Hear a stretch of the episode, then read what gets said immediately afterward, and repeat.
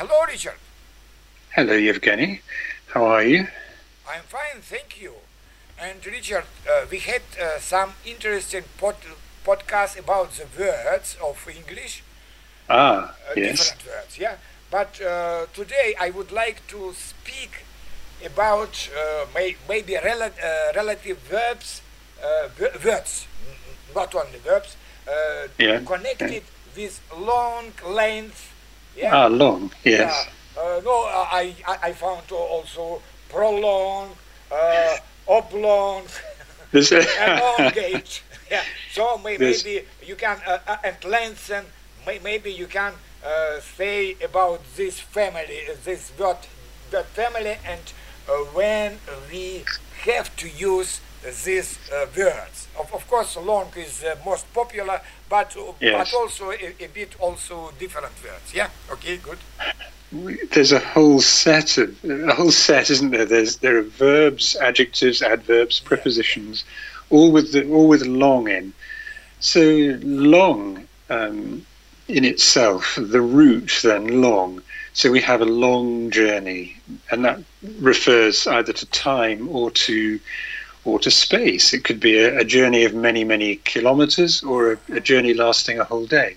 We might say a long day we say a long day in an interesting way. We we sometimes say I've had a long day when what we mean is we've been doing some activity for many hours. Obviously, the day itself is not longer. Every day is 24 hours, or uh, but we have we say we have a long day, or sometimes we say I've been working long hours, which means uh, the hour is still 60 minutes, but I've been working many of them. Um, but then we use it for simple things such as length. You mentioned length, length, uh, long, long legs. He's got long legs. You know, just a simple measurement comment, really.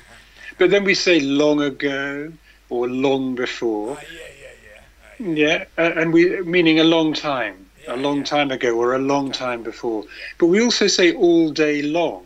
If I say I've been working all day long, it it emphasizes the fact that I've been working the whole day. I got up, I maybe had breakfast, but then I started work and I worked right through. We also say maybe, uh, for example, I can't wait much longer. Uh, and again, that's a reference to time. I can't wait much longer. But then there's, um, you, you, you'll know this, but it's interesting. I'm longing for summer. So it's winter. It's currently winter. And I might say, I really want summer to come. And I can express that in this way I'm longing for summer. And that is a common root. Uh, it's, it's, it's, it's a, a sort of um, applied or figurative use of the word long. It, it comes from the idea of extending or reaching. And, it, and from there grows the idea of yearning or wanting something very much. So we say, I'm longing for summer. But then we have a, a whole set, don't we, of, of, of other words like along, alongside, belong, elongate. You mentioned prolong uh, and oblong, and they are all related. They all have the same root. So I walked along the road. That means that I was making my way, as it were, from one part of the road to you know to another. Uh, so there's a preposition. I walked along the road, but we can also simply say I wandered slowly along. I wandered slowly along means I'm making progress. It's not very fast, and I'm going in a certain direction. So maybe maybe still along the road. I, because I didn't say I wandered slowly around or I wandered slowly about. I say I wandered slowly along. So there is a sense of direction, but it's kind of slow. But we also say all along. Are you familiar with all along? It means all the time. So I've been looking for my train ticket and it was in my pocket all along, meaning the whole time. I was looking for it. Uh, how about alongside? One, the small ship came alongside the larger ship, uh, meaning it joined, as it were, and, and sat in the water side by side with the other ship. But then there's belong. That's quite a stretch. I find that interesting. My dictionary assures me that belong uh, isn't just a sort of like a homophone or a partial homophone. It is of the same root, but uh, there we have a sense of ownership, don't we? This car belongs to me. Uh-huh. and we have a we have a plural. what- What's now a plural noun? Belongings. My belongings. These things are, are mine. They're my belongings. They are the things that belong to me. They're, that's just a general word to describe, uh, you know, everything I've got. It could be my books, my clothes, my my stuff, as it were. Uh, you mentioned prolong and oblong. They're interesting, Yeah, aren't yeah, they? Oblong is very interesting. Uh, it means a rectangle. Uh, in other words, a a four-sided shape where two of the sides are longer than the other two. And I believe that oblong effectively means somewhat long, somewhat long or elongated in a, in one particular direction. And from there, we've derived the idea of, of, of, a, of a four sided object with four 90 degree angles, and two of the sides are longer than the other two. But then, prolong, uh, eating healthily will prolong your life. Uh, it means to make it longer. Um, what about sidelong? Have you heard of sidelong? Yeah, I've heard, but I, I never used. no, he gave me a sidelong glance.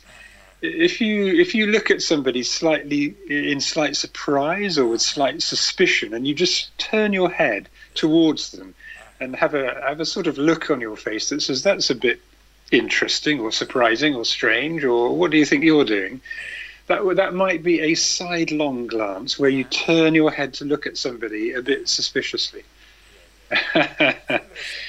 And then there's long standing or long time.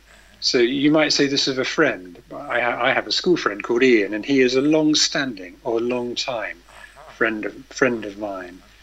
Uh, headlong, headlong. Are you have you used headlong? We have, we've had uh-huh. sidelong. Why not have headlong? Yeah, yeah, yeah. headlong. He rushed headlong into trouble. Uh-huh. It's a funny word. The more I think about it, the stranger it sounds. Headlong. I have a picture of somebody charging with their head uh-huh. down, running straight towards something something bad or difficult. Uh-huh. And that's what it means to rush headlong. It's headlong has a sense of speed, and we always use it with with with with something animated like to rush or to run or to dash or to fall or to dive. We say he dived headlong into into the into the fight or something like that, and it means um, fast. You're moving in a direction towards something fast and without really a great deal of thought. You're simply going towards whatever it is. He rushed headlong into trouble. Uh, and maybe we'll just end up with elongate. Uh, elongate is to is, is, is to make something long. And you might say of, a- of a lady, for example, with a, a long, elegant neck, you might say her, her neck is somewhat elongated, uh, or something like that. But it means to make something long. Uh, that might be enough. There's longevity. Longevity is a good word. You have to pronounce it slightly differently. It's not long. It's long. How do you say it? It's, it's longevity, meaning, meaning living a long time. So we might say, what is the secret of longevity? And that means, how do you manage to live a long time? And we might say, well, it's to eat well or to enjoy life or to be peaceful or one of those things. But it's the secret of a long life, longevity. Uh, that might be enough. I, I think we could go on for a long time because once you start looking into these things, there are of course are many, aren't there? Many examples and many variations. We haven't done we haven't done the length Yeah, yeah, yeah. uh, and and so on words, but maybe that would break out into something too long. Okay, thank you. All right. Thank you very much. Okay. Bye bye. Till the next time. Yes. Bye bye.